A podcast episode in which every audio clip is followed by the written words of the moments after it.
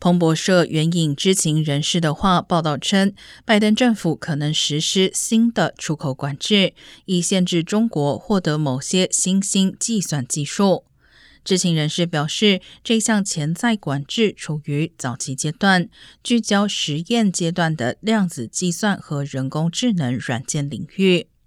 美国政府本月较早时候也宣布了全面禁令，限制美国公民和居民参与中国科技公司的方式。